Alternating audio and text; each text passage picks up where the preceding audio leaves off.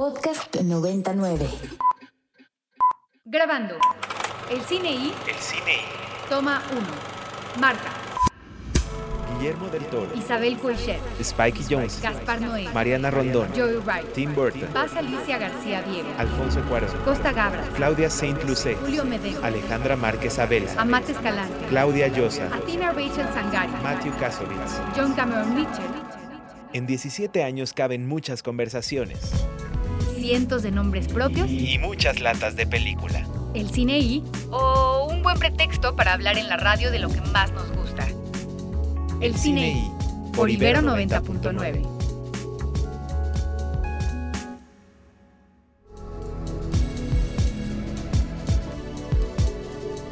Once de la mañana con tres minutos transmitiendo completamente en vivo desde las instalaciones de la Universidad Iberoamericana en el rumbo de Santa Fe. Este es un programa más de El Cine y estamos en la frecuencia de Ibero 90.9. Hoy es viernes 19 de agosto del 2022, o al menos en ese momento estamos haciendo este programa que seguramente usted también podrá escuchar después si quiere en nuestra versión de podcast de este bonito programa. Yo soy el More y estoy muy contento de compartir micrófonos como sucede muchos viernes hasta Tampico, Tamaulipas, con mi queridísima Anafer Torres. ¿Me escuchas por ahí, Anafer? Espérame porque yo no te escucho todavía. Vuelve a hablarnos, Anafer, por favor. Hola, hola, hola. Ahora te escucho perfectamente. ¿Cómo estás, Anafer? Muy bien, More, muy contenta de compartir con ustedes un viernes más porque traemos muchas, muchas cosas de qué platicar. Entonces, bueno, pues aquí andamos.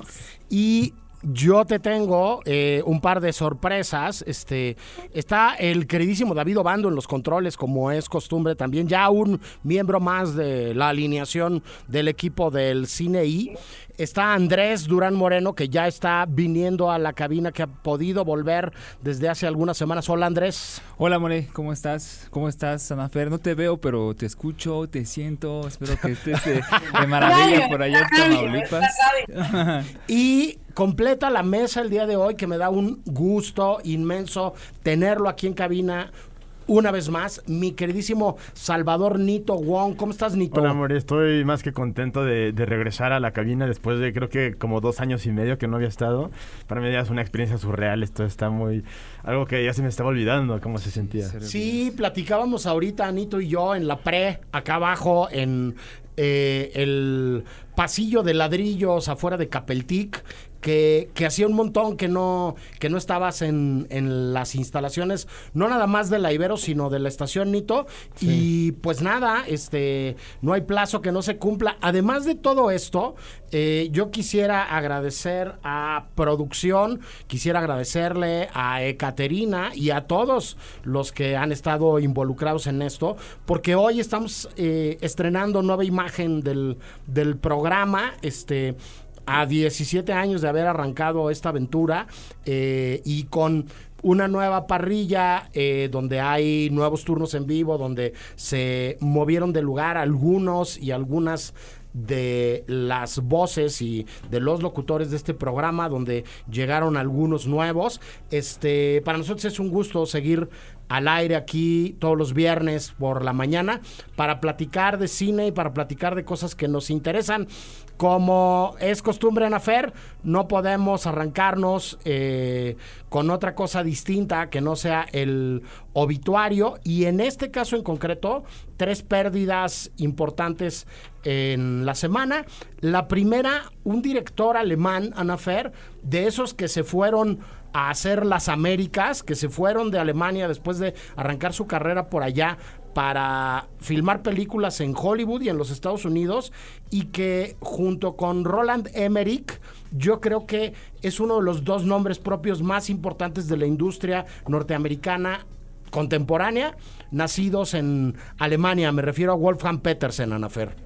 Así es, More. Eh, a sus 81 años, eh, Wolfgang Petersen, que justamente tuvo un exitazo en Alemania llamado Das Boot, que incluso eh, lo lanzó como a la fama, lo nominaron a seis Oscars, incluyendo Mejor Película Extranjera, Mejor Director, Mejor Guión Adaptado.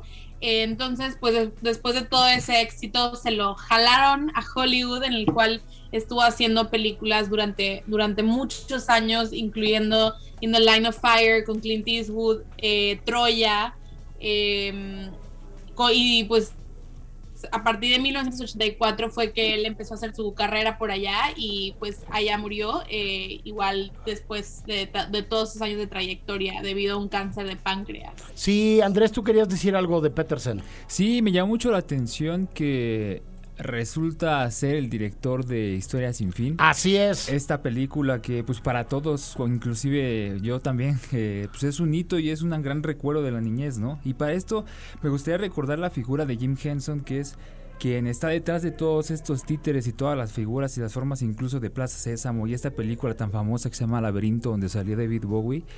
Y pues bueno, este hombre que hizo esos títeres eh, fue para esa película pues la dirigió este hombre, ¿no? Entonces, esa película, fíjate que lo manda pues al estrellato, ¿no? Hace que mucha gente lo, lo tome en cuenta y lo hacen filmar esta película que se llama Enemigo Mío que pues según la nota no le fue del todo muy bien y un poco lo persiguió ese, ese juicio por esa película. Petersen fue el ave de las tempestades durante toda su carrera. La propia película que adapta la novela de Michael Lende fue una película muy aplaudida, pero una película muy criticada también y una película muy atacada también porque había gente, Nito, mucha, a la que no le satisfizo este eh, la adaptación cinematográfica del libro, ¿no? Sí, pero eso es algo que pasa en muchas... Eh, muchas cosas. Creo que son contadas las ocasiones donde la película logra superar para algunas personas al material original y para otras personas estoy seguro que, que, nunca, nunca pasa esto porque cuando lees un libro, la historia y lo que tú te, te imaginas se vuelve parte de ti y no es como lo, lo ves en la película, ¿no? Desde luego. Yo quiero mencionar que la primera película que yo vi de este director fue Troya en el cine y también me, me marcó mucho en la infancia ver a Brad Pitt interpretando a este a Aquiles. Sí, este, decir que, que, que bueno, eh, haciendo un apunte nada más sobre lo que decías de Henson, mi queridísimo Andrés, pues Henson es un titiritero, me imagino que el más famoso de la industria del mainstream, ¿no? Papá de los mopeds, ¿no? O sea, con, con, decir eso creo que es suficiente como para acabar entendiendo la dimensión, que desde luego estuvo involucrado también en esta película eh, de laberinto. de la que hablabas, este, y decir que Petersen tiene una serie de películas interesantes, muy exitosas en Estados Unidos. Eh, a mí me gusta mucho la que, la que hizo con Clint Eastwood y, y John Malkovich en La Línea de Fuego me parece que es, es una, una película bien, bien interesante. Y al final, como decía, junto con Emmerich, de los alemanes, Anafer, que accedieron de verdad a los grandes, grandes presupuestos, ¿no? A, las películas grandotas y, y, a un cine muy de espectáculo que seguramente va a extrañar a Wolfgang Petersen. Además de él, tenemos la triste noticia, mucho más joven, murió una muy importante actriz que tuvo también una carrera este pues no exenta de, escándalos y de consama y de, altibajos que se llamaban ni más ni menos que Anne Edge, eh, Ana Fer.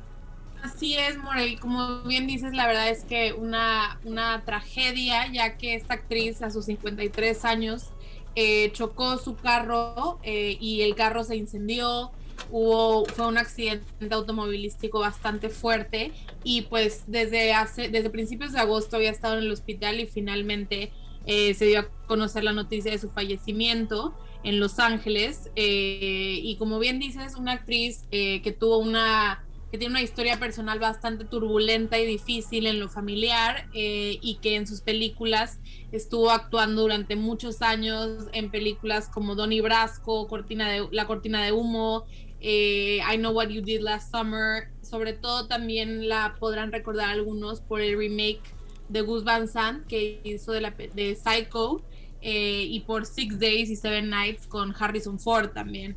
Sí, en, en, algún momento célebre también y famosa por ser pareja de Ellen DeGeneres, ¿no? Este, por, por tener una relación de varios años con ella, ¿no?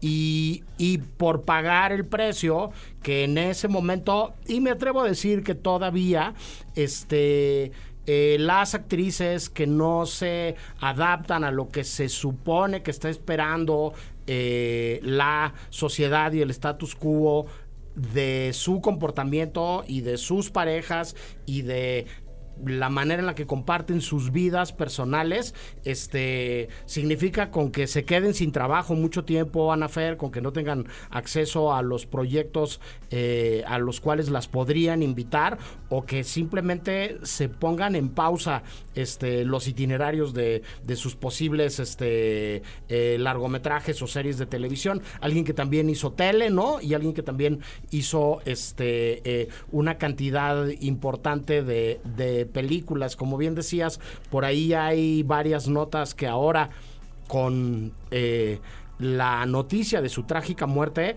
hablan de una infancia bien difícil, ¿no? De, de una familia eh, donde había violencia y donde había abuso, ¿no? Y de, de, unos padres, particularmente un padre bastante violento y un padre bastante, con Samá, bastante, este... Abusivo eh, también. Abusivo, exactamente, la, la, palabra correcta es esa.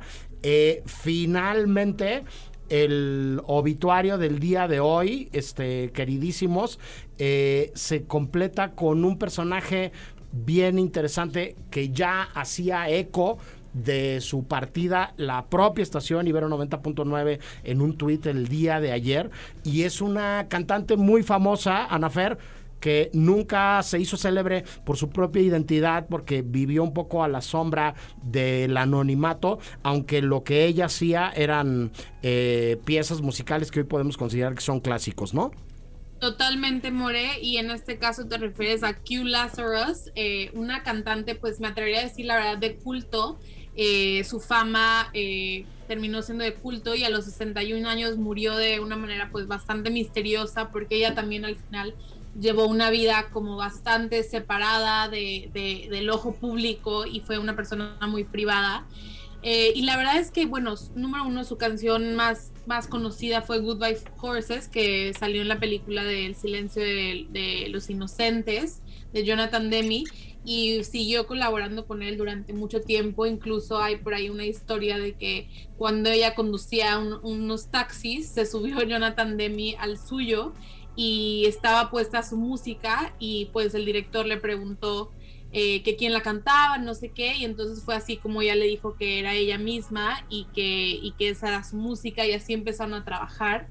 Eh, y bueno, siguió haciendo música para otras películas, también como Filadelfia, y sin embargo llegó un momento en su vida en que ni la gente cercana a ella sabía bien en qué andaba, dónde estaba, porque un poco desapareció y, y ahora sí que alguien, alguien muy importante de culto y que incluso tendrá una película acerca de su vida el próximo año. Entonces, la verdad es que un personaje como hasta místicoso e interesante. Nito, ¿tú querías agregar algo? Sí, yo quería hablar de esa historia que, bueno, a mí me recuerda a Marín porque fue la primera vez que la escuché, que nos mencionaba que ella se encontró al director en, en un taxi, manejando un taxi y le vendió su canción. Y es, es interesante la historia de este, de este, personaje que se llamaba Diane Lucky eh, en la vida real porque era alguien que tenía problemas, como esos típicos personajes que tienen problemas para pagar la renta, que tienen que trabajar cosas como, como eh, taxista. También llegó un momento donde hacía jingles para comerciales en los 90 y creo que su máximo éxito sí fue esa de Goodbye Horses que salió en esa película. Sí, sí, ahorita hablamos de la secuencia de la película. Andrés, ¿tú querías agregar? Sí, agregar que pues el nombre real de Kira Severus era Diane Lucky, que falleció el 19 de julio y que pues esta canción para muchos, incluyéndome, es pues un, o sea, te, te evoca momentos muy específicos de la vida, ¿no? Pero pues también me llamó la atención leyendo en IMBD que tiene varios créditos en soundtracks, entre ellos el de Grand Theft Auto 4. O sea, cuando tú manejabas tu carrito aparecía en la radio programada dentro del juego y eso pues daba cosas muy chidas. Y, y solamente quería también agregar que, que algo curioso es que ella cuando lo que la llevó un poco a la fama fue ser taxista porque así conoció al director y después de desaparecer un rato de la esfera pública eh, los fans de Q Lazarus la volvieron a encontrar y la, la, contactaron y ella les contestó que ella actualmente o hace poco llevaba años siendo conductora de camiones. después de, ser como un una de las mayores éxitos del, del Mira, de esa- estas anécdotas de ella manejando un taxi me recuerdan a dos personajes célebres del mundo del cine y la música. El primero, el gran Rodríguez, eh, protagonista de un documental imperdible eh, que se llama Searching for Sugar Man, ¿no? Este, que se convierte en albañil, ¿no? Y que trabaja durante muchísimo tiempo en muchos... eh, edificios, en muchas construcciones en Detroit, ¿no? Y el otro, alguien que manejó durante mucho tiempo taxis por la noche en Nueva York, el gran y extraordinario maestro Philip Glass, este compositor de la banda sonora de estos tres clásicos del documental conceptual que son Koyaanisqatsi, Powakatsi y Nakwokatsi, pero también compositor de bandas sonoras de un montón de películas, actor él mismo en Truman Show de Peter Weir, él aparece en la sala de controles de el centro de producción donde se está eh, produciendo en vivo la vida del buen Truman, ¿no? Este, y Philip Glass sale como el músico que va tocando en vivo mientras a Truman, el personaje interpretado por Jim Carrey, le pasan cosas, este, eh, acompañando, digamos, de alguna manera con notas musicales la existencia de, este personaje. Entonces, bueno, para recordarla, eh, nos vamos eh, con la primera canción del programa del día de hoy, preparada por el queridísimo Ricardo Marín, a quien le mandamos un abrazo muy fuerte hasta Puebla de Los Ángeles. Hoy no nos puede acompañar, pero como siempre, él hace su tarea y esto se llama Goodbye Horses, es parte de clásico. El silencio de los inocentes, con una secuencia mítica donde el asesino serial que tiene secuestrada a la víctima en cuestión baila de una manera muy sugestiva y provocadora.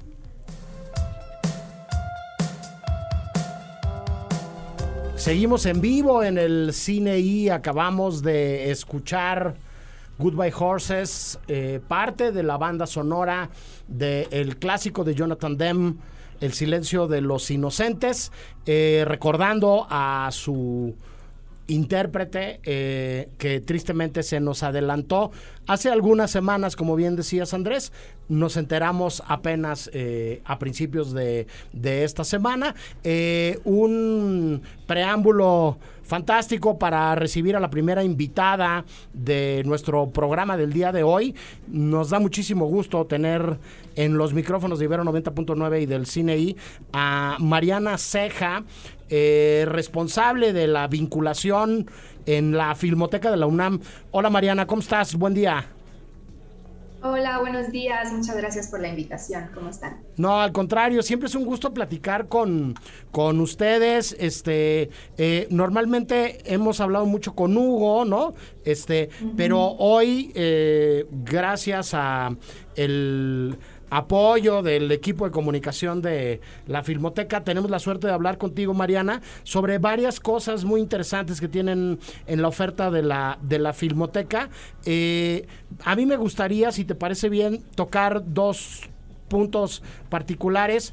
Primero los ciclos, que tienen al menos dos ahorita que me parecen imperdibles, y luego unos cursos que creo que son una parte interesante de, de la Filmoteca y de que ustedes, como una institución eh, con una vocación de conservación, este, pues también formen parte de, de- de una universidad tan importante como, como la UNAM, ¿no? Y que pues creo que hacen un maridaje pues muy natural, ¿no? Y, y- y- y casi casi que automático. Pero me gustaría empezar Sí. por decir dos nombres propios y que tú nos compartes un poco, Ingrid Bergman y Tim Burton.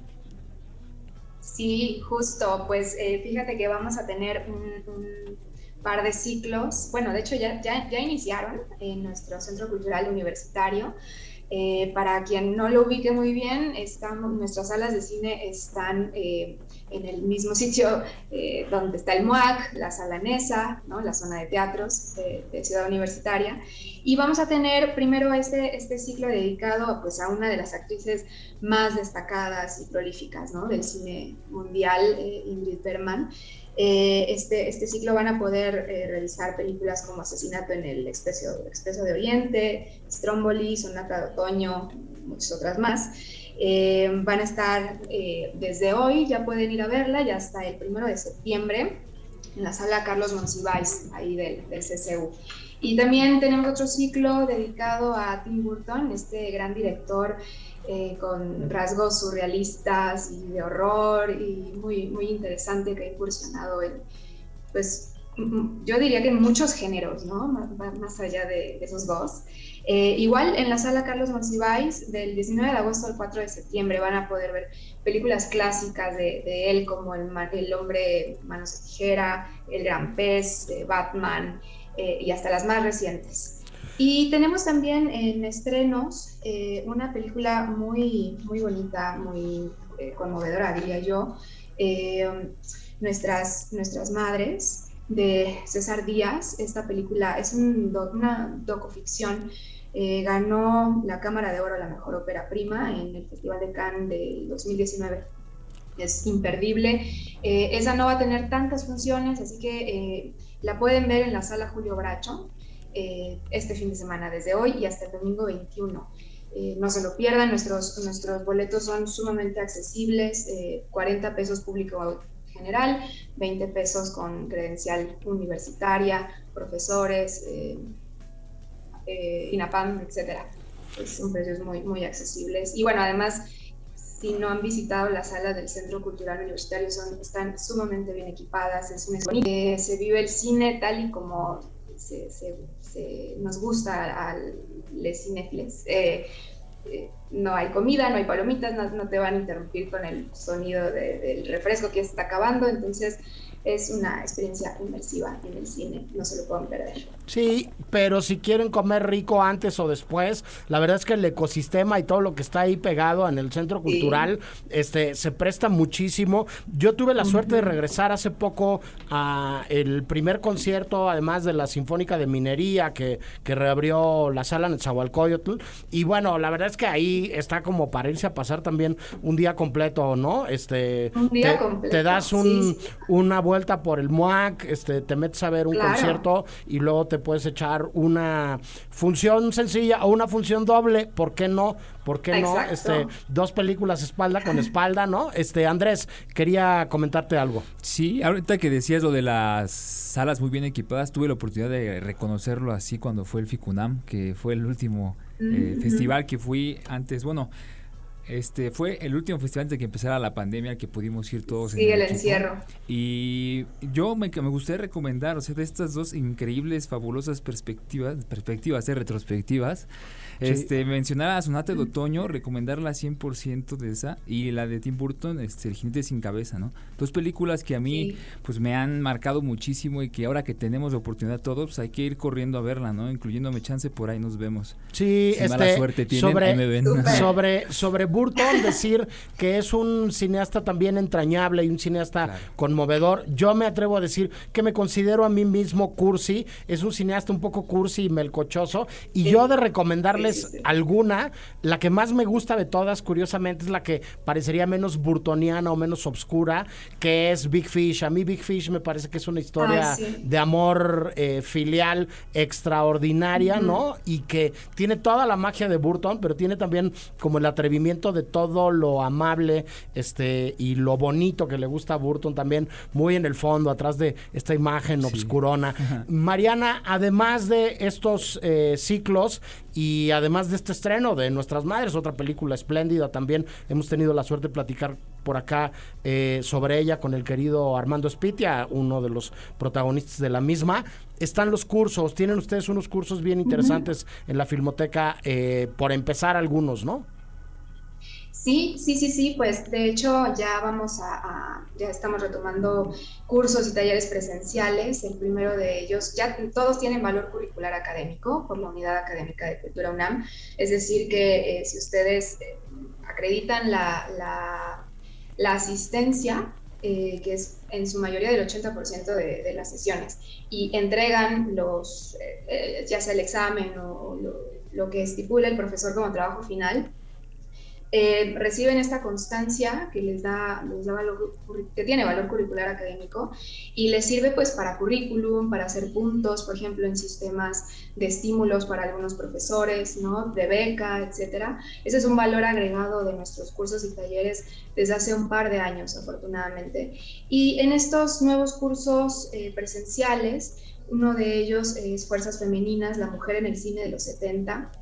Es una revisión muy interesante sobre los trazos femeninos en el cine durante esa década. Eh, está dividido en dos módulos. El primero es la mirada masculina, entonces van a revisar películas de Luis Buñuel, de, Carlos Saura, pero también el segundo módulo es, en mi opinión, más eh, interesante porque ya es la mirada femenina. Van a ver películas de Chantal Ackerman, Marguerite de eh, Arne Barda, y pues se trata de, de conocer eh, la obra de cineastas que han abordado la feminidad, pero también el trabajo ya de realizadoras que incursionaron con trabajos muy, muy importantes en esa década, que a veces pareciera que los 70 es una década, un poco perdida de varias artes, ¿no? Un poco extraña por ahí. Eh, este curso es impartido por la profesora Nancy Molina y es del, 9 de, del 12 de septiembre al 28 de noviembre aquí en nuestras instalaciones. Tiene un costo de 2.400 pesos. Eh, y también tenemos otro, otro taller presencial igual en nuestras instalaciones. Es un taller muy completo de fundamentos de guion para documental de investigación. Este taller eh, va a darles las herramientas técnicas, prácticas y teóricas para poder desarrollar un guion, eh, sobre todo para enfocado en documental de investigación, pues que requiere muchísima dedicación ¿no? de, investigación, de, de, de, descargar fuentes y saber entrevistar, etc. Entonces, em, este taller impartido por un expertazo en el tema, que es José Luis Marino, eh, es un poco, son, son 13 sesiones, está muy eh, enfocado como a la, al, sistema abierto, es decir, son sesiones, son, son tutorías. Entonces, uno eh, no, no, es un taller de realización, uno cuando ya entra ya tiene una idea previa que quiere desarrollar durante las 13 sesiones. Eso es muy importante que lo consideren. y es una idea que van a ir perfeccionando y puliendo y desarrollando para el producto final va a ser una escaleta casi que final, ¿no? Correcto. Entonces vale mucho la pena para investigadores, para, periodistas, por ejemplo, están muy interesados en hacer documentales. Sí, para eh, alguien que tenga ya un proyecto, ¿no? Y que quiera tallerear el proyecto. Y, que quiera, que quiera trabajar el proyecto a lo largo del, del, curso. Este, ¿dónde puede la gente encontrar más información sobre, sobre los talleres? Todo, todo está en nuestro sitio web, filmoteca.unam.mx. Este, ahí encuentran los temarios completos, eh, la convocatoria, los requisitos, los costos este, y el formulario de registro. Ahí también lo pueden llenar con todos sus datos. Correcto. Pues un millón de gracias por platicar con nosotros, Mariana. Este, eh, un saludo muy fuerte a Hugo, a Doris, a todos los que colaboran por allá en, en, la filmoteca.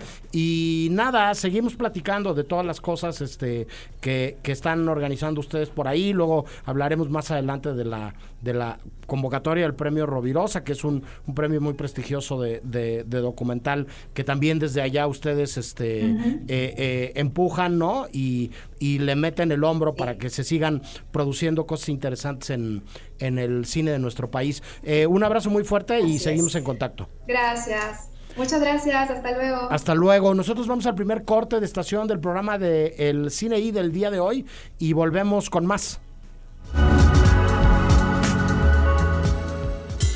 El Cine I presenta. Presenta. Apunte sobre el futuro del celuloide. Toma uno. Toma uno. Tres cosas nos han salvado en esta pandemia. La comida, las historias y las medicinas. Guillermo del Toro. El, Cine I presenta. Presenta. Apunte sobre el futuro del celuloide, toma 2. Toma 2. Todo va a ser diferente a partir de ahora. Viene una nueva generación que ve de otra manera el arte del cine.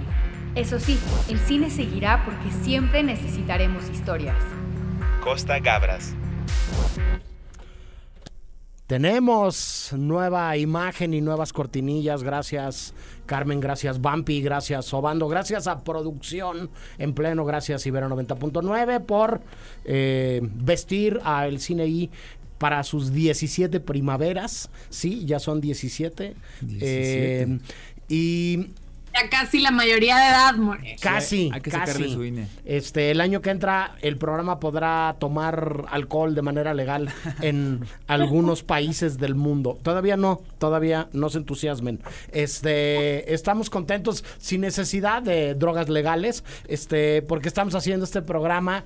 Anafer, Nito, Andrés, este, eh, pues estos son temas que parecerían un tanto atemporales, Anafer, pero que además son noticias que no se nos van a hacer viejas rápido. Eh, la semana pasada Disney rebasó a través de sus diferentes plataformas en millones de suscriptores a Netflix, Anafer. Sí, More, eh, como bien dices, creo que tenemos claro que en los últimos años esta industria del cine a partir de los streamers y de la pandemia incluso ha explotado de una manera ya casi incontenible. Yo por lo pronto te puedo decir que ya no sé ni cuántas plataformas hay. O sea, cada día hay una nueva, cada día se va el contenido exclusivo a una nueva plataforma, entonces me quedo sin ver cosas. Y pues sigue, y sigue, sigue, sigue cambiante.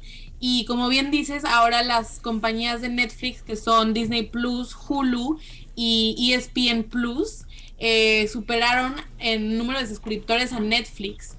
Eh, lo cual la verdad es que para empezar, bueno, quiero mencionar los números porque me, me parecieron eh, explotadores de la mente, que cuentan hoy en día con 221.1 millones de suscriptores. ¿Ya, Eh, es, ¿Ya es lo menos? ¿Ya es lo menos? menos. Y después, y, y, pues superó a Netflix, que también cuenta con 220.6 millones de suscriptores, lo cual me parece en cuanto a números irreal. O sea, yo me imagino que hay países enteros que no tienen estos números. Eh, y que, bueno, Netflix ha estado en los últimos tiempos perdiendo suscriptores, ha tenido eh, algunos problemas dentro de su industria, ha estado eh, sobreproduciendo contenido y demás.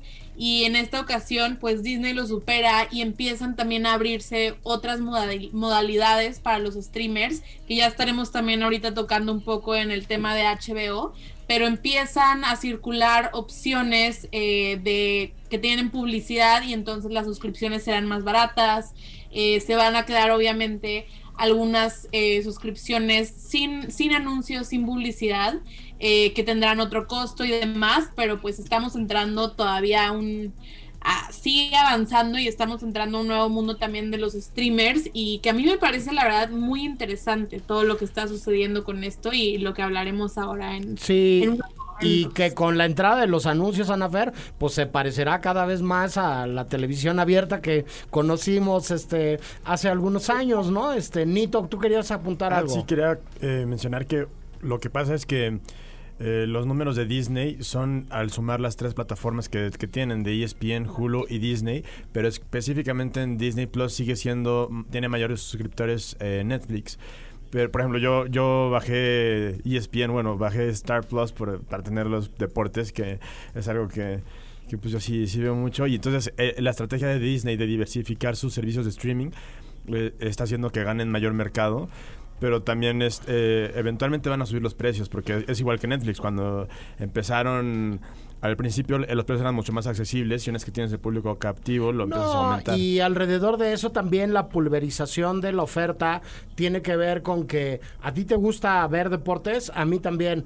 A mí me interesaba en el momento que yo contraté un servicio de televisión por paga, ver la Premier League, Ah, ver sí. los partidos de fútbol de la Liga Británica. Pues bueno, ahora están en Paramount y hazle como quieras, ¿no? Y al que le gusten las carreras de coches y le guste la Fórmula 1, eso solamente está este bajo pago con una plataforma específica y así se va pulverizando.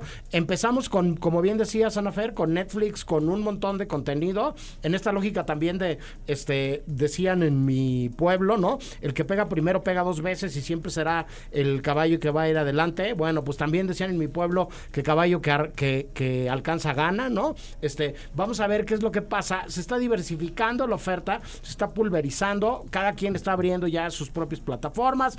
Ahí viene VIX, ahí está VIX también ya, que tiene que ver con Univision, que tiene que ver con contenidos que van a incluir el fútbol de la Liga Mexicana y que van a incluir. Entonces, yo creo que estamos en un momento histórico, en un momento muy especial, en un momento muy particular, donde están cambiando constantemente las reglas del juego y donde ya también ningún sueldo, como decía Sanafer, ninguna cartera aguanta este pagar todas, las, las suscripciones que se supone que uno debería de pagar para ver todo lo que se supone que uno quería ver, ¿no? Pero este fuera de eso, este, eh, me parece que es un tema bien interesante y que se vincula con muchas otras noticias recientes, con esto otro que comentabas de de, de, Warner fusionando eh, sus plataformas este HBO más y Discovery Plus, ¿no?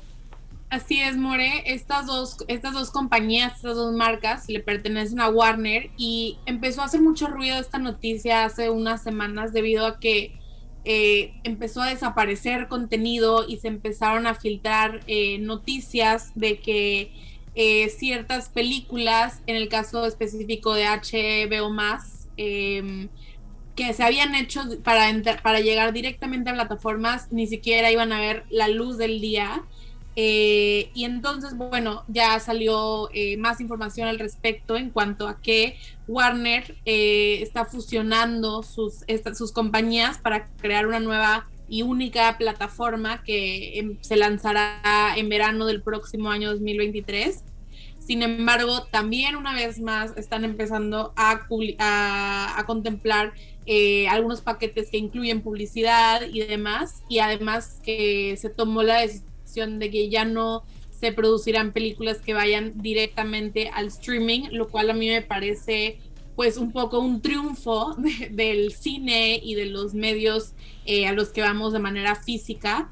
Eh, la verdad es que es muy interesante rescatar, ¿no? La verdad es que no tengo los números, pero creo que al final las corridas comerciales y las, los recorridos en salas siempre son importantes y a pesar de que se apostó muchísimo por lo digital durante la pandemia, pues cada vez la gente tiene más ganas de regresar y ha estado regresando y los números, al menos en México, pues no nos dejarán mentir cuántas veces hemos ido ya a salas que están completamente llenas. Eh, y pues esto, la verdad es que al final también rescatar, ¿no? La importancia de de los medios físicos, ¿no? De, las, de los DVDs, de comprar las series, porque así como se está viendo ahora, tu serie favorita de HBO podría desaparecer sin, sin mucha explicación, ¿no? Esta, esta semana en clases, arrancando el semestre acá en la Ibero, había una discusión muy interesante y había como alumnos que estaban envolviéndose en su ira y diciendo que cómo se atrevían a cancelar una película que ya estaba filmada y posproducida de una superheroína, de que por qué lo hacían pues porque pueden, porque son los dueños de la película y porque pueden igual desaparecer de la oferta de las plataformas eh, ciertas películas, Nito, que eh, son parte del catálogo, pero que van a acabar decidiendo los dueños del juego, los dueños de la industria, van a acabar decidiendo a qué tenemos acceso y a qué no tenemos acceso. Por ahí Martin Scorsese ya había dicho algo que no le gustó mucho a la gente en su momento, pero en realidad prescindir de estos formatos físicos, del coleccionismo en Blu-ray, en DVD, de las ventas físicas de las películas, este va a ser algo que va a cambiar la lógica del consumo del audiovisual, Nito. Sí, pero lo que hemos visto después de la pandemia y el regreso a los cines es que eh, ese formato del cine eh, tiene, tiene unos valores que no pueden sustituir todavía. Desde luego. El streaming y nunca lo van a poder sustituir por, las, las cosas físicas, ¿no? El, espacio grande, el, el, sonido, la pantalla.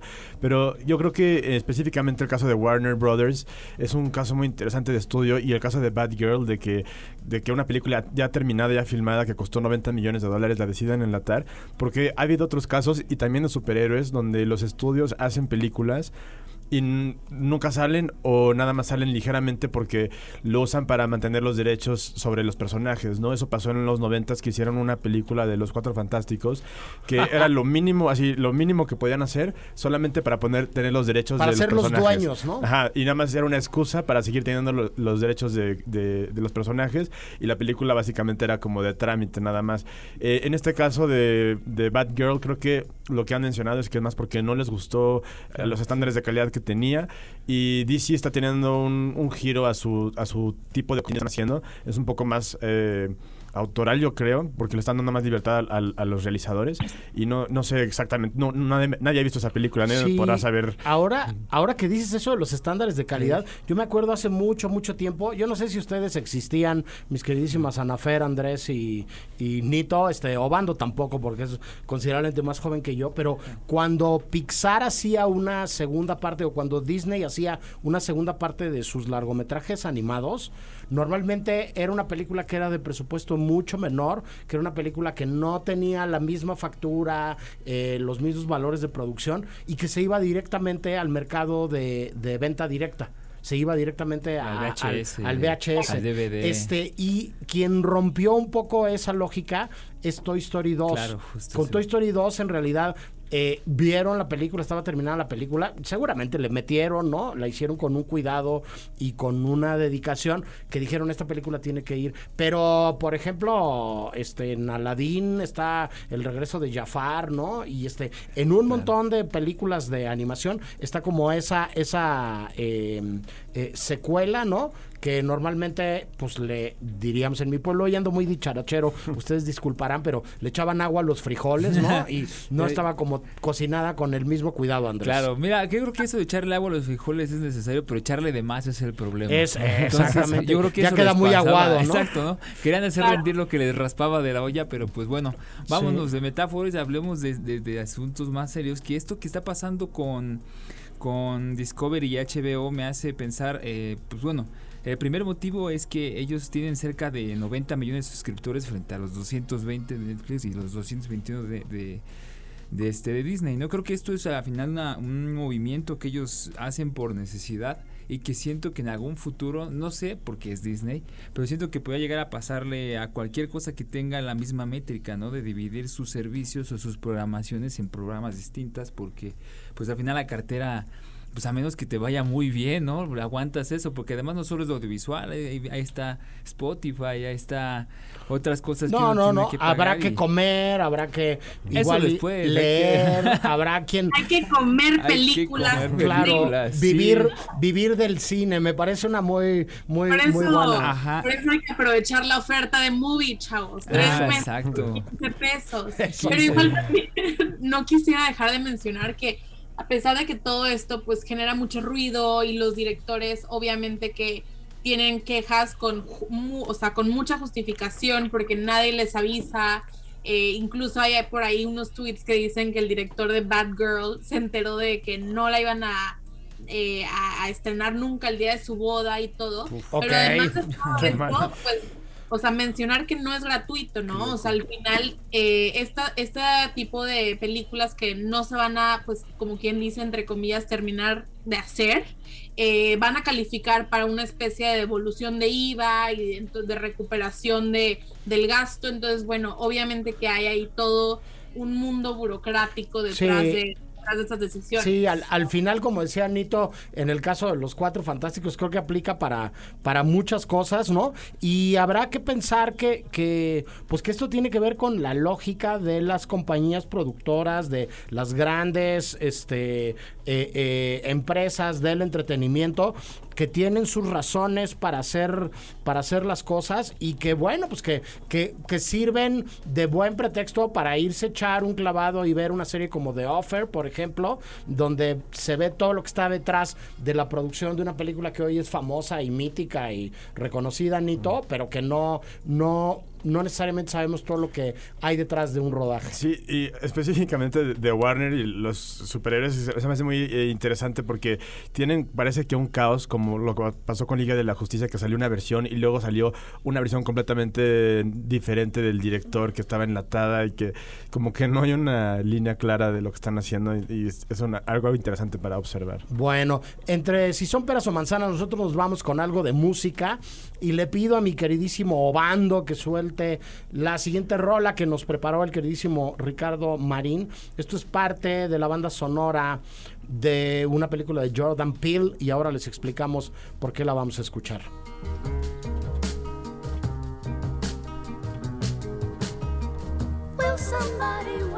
Acabamos de escuchar a Minnie Riperton con Le Fleur. Espero haberlo pronunciado bien, Ana Fer. Este, Perfectísimo, More. eh, parte de la banda sonora de una película clásico moderno, me atrevo a decir, de un director norteamericano que es objeto de una retrospectiva muy interesante que organiza nuestra siguiente invitada. Eh, muchísimas gracias, Edna Campos, fundadora y directora del Festival Macabro que está llegando a su vigésimo primera edición eh, y platica con nosotros en los micrófonos del Cine I de Ibero 90.9. Eh, buen día, Edna, ¿cómo estás? Hola, muy bien. eh, muy- con muchísimo gusto de saludarlos eh, allí en, en- en Ibero nu- 90.9. Ya con, eh, pues vamos por el segundo día de actividades del festival y como bien dices, efectivamente, eh, esta eh, retrospectiva temprana que, bueno, nosotros le llamamos eh, Jordan Peele revisitado, forma parte de la programación de esta edición. Sí, un, director bien interesante, Edna, que con muy pocos títulos y con, con una cantidad eh, razonablemente breve de películas, se ha ganado un nombre y ha cosechado una cantidad de, admiradores, fans, seguidores eh, muy importante, ¿no? Este, yo, yo creo que es más que pertinente empezar a hablar de Jordan Peele y de lo que ha conseguido con, con, digo, al menos las tres películas que tienen ustedes en la retrospectiva, ¿no? En la revisión temprana de, de su obra, porque yo no tengo ninguna duda que se va a convertir en uno de los referentes de un género que gusta mucho en México, que se consume mucho en, en todo el mundo, Edna, pero, pero que, que va a ser un como un retrato interesante para hablar de unas décadas. Yo sí creo que dentro de 40 o 50 años, para hablar de, del cine de, de género que se producía en estos tiempos que nos toca vivir, Jordan Peele va a ser un referente. Sí, pues bueno, definitivamente podemos encontrar que, que tiene este rasgo eh, en el cual pues toma referencias de películas clásicas.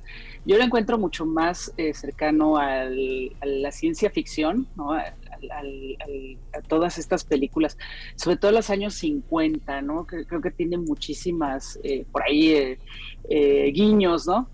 Y eh, pues bueno, el, darle este discurso que bueno, por- el- como podemos recordar en Get Out, eh, que se manejaba muchísimo el tema de la raza, ¿no? De, de- de- desde el punto de vista de la comunidad afroamericana, ¿no? Y, ver eh, todos estos guiños también a, pues, cuestiones incluso del esclavismo en Estados Unidos, ¿no? Entonces, eh, y luego posteriormente con, con eh, con Oz, ¿no? Este, que bueno, ya exploró un poco la deshumanización, ya yéndose un poco más del tema racial, pues eh, esta deshumanización, ¿no? Y pues ahora, bueno, nos tiene eh, otra, otra sorpresa seguramente con esta película que tendremos en preestreno en Macabro el próximo miércoles 25, no, es 24, perdón. Sí, este, eh, sumando a lo que dices, que creo que es bien interesante, un director eh, que hace muy buen cine con un comentario social muy pertinente, ¿no? Y que, que independientemente de, de- del género, ¿no? Y de las claves y convenciones narrativas que utiliza, no deja de dialogar con la realidad social de, de un país y de una sociedad tan compleja como, como la norteamericana y como la global. Por el otro lado, Edna, ya que nos metimos con Jordan Peele, un homenaje interesantísimo a una presencia fundamental también de nuestro cine, ¿no? Este, en, en la clave de lo, de lo que ustedes han hecho durante estas dos décadas y que además tiene un vínculo bien interesante con, con la radio, con lo sonoro, ¿no? Que tiene una de las voces más poderosas, ¿no? Este, eh, eh, eh, em, misteriosas, este, cavernosas, potentes que yo he escuchado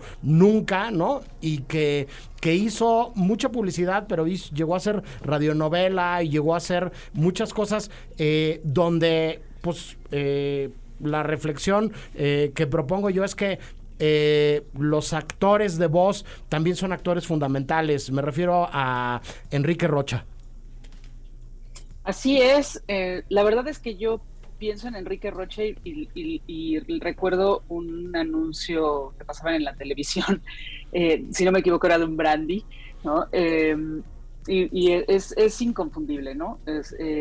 también, bueno, mucha, mucha gente lo recuerda como bien dices, por eh, su participación, pues sobre todo en telenovelas, ¿no? Eh, y películas, bueno, eh, comedias, ¿no? Hay, hay, quienes lo recuerdan por aquella película que salía Mauricio Garcés, modisto de señoras, ¿no? Que, claro. eran, eran una competencia, me acuerdo que eran competencia de modistos, ¿no? Y, y Enrique Rocha era, digamos, de los antagonistas.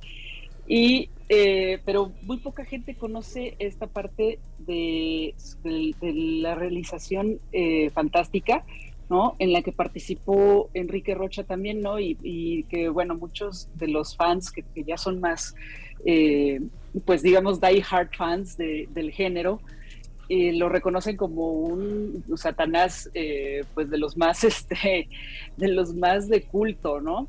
Entonces, em, pues bueno, aquí lo que, lo que quisimos hacer, pues es hacerle este homenaje. Y, de alguna manera recuperar estas películas. Eh, algunas, bueno, se podrán ver en Canal 22, eh, que bueno, gracias a, Claro Video también es, posible esta, eh, pues el, mostrar esta, esta retrospectiva, ¿no?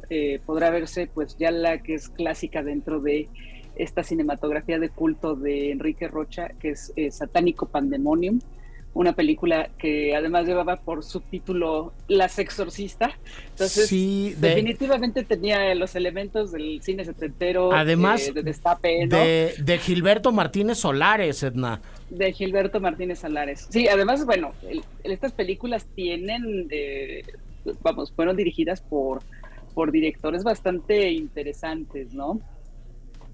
Sí, este, eh, Andrés te quería preguntar algo, está acá en la cabina con nosotros. Hola, hola, qué gusto tenerte por acá. Fíjate que ahorita que mencionaban a Enrique Rocha, recordé su papel que para mí icónico, tenía yo ocho años cuando Serafín pasaba por la tele. Madre mía. Y pues él era, él era el personaje, ¿no? Si él era una especie de Satanás y esa voz impactante, pues qué bueno que llegó que llegó a que todos lo escucháramos como actor y como actor de voz. Pero esta, bueno, esta, tomar el micrófono para preguntarte sobre Jordan Peele, ¿por qué deciden hacer un homenaje, además de obviamente su éxito con Get Out?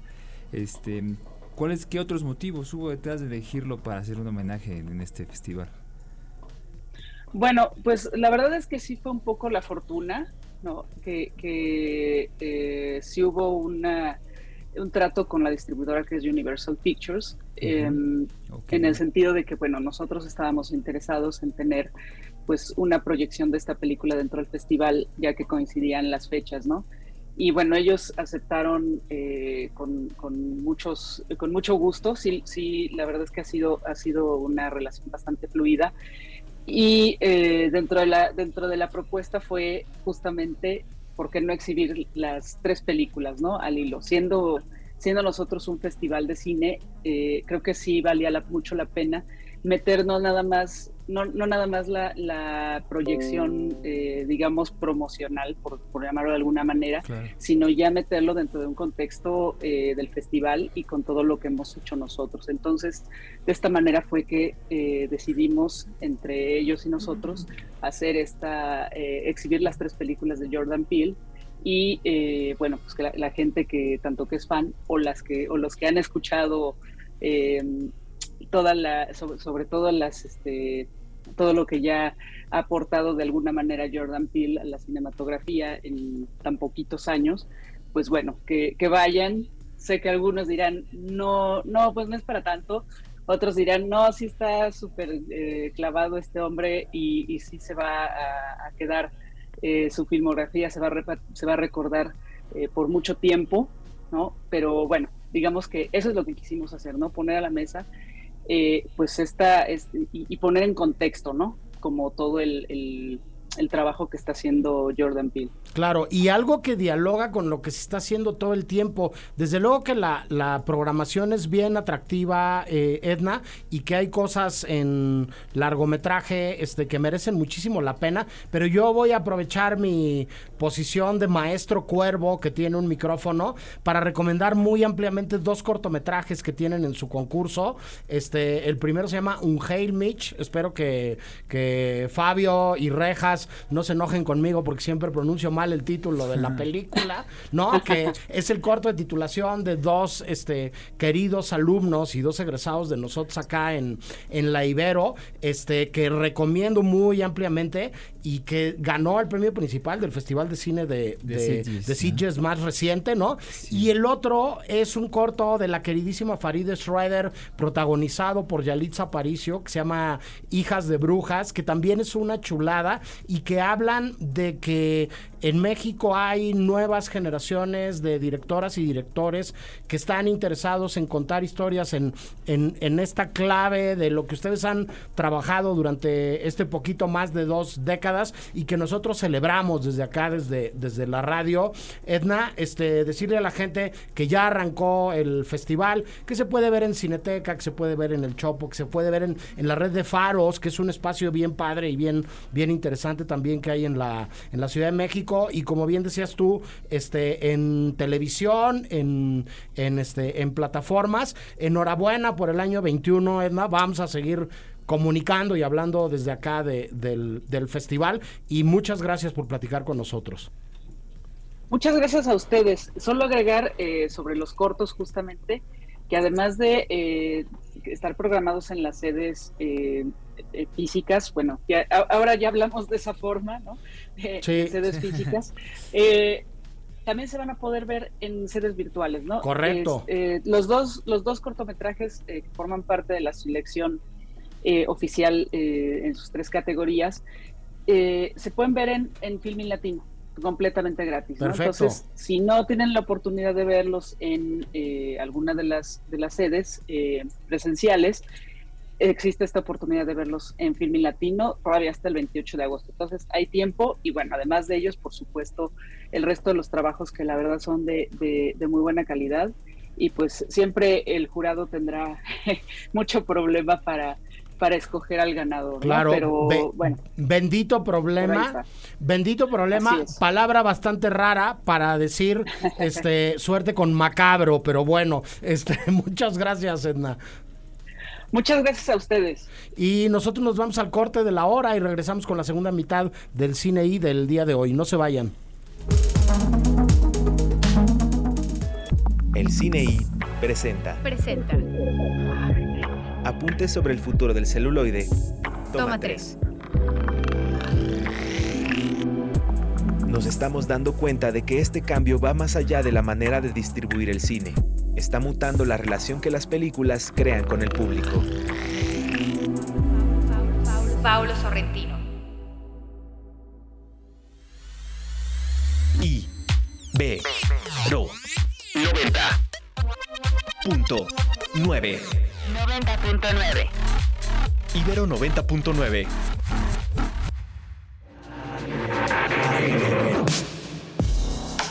Este sábado en Agenda Ibero, en punto de las ocho y media de la mañana, estaremos platicando con el doctor Irving Rosales sobre las perspectivas y el contexto económico que enfrentamos hoy en día. Acompáñenos. Para más contenidos como este, descarga nuestra aplicación disponible para Android y iOS o visita ibero909.fm.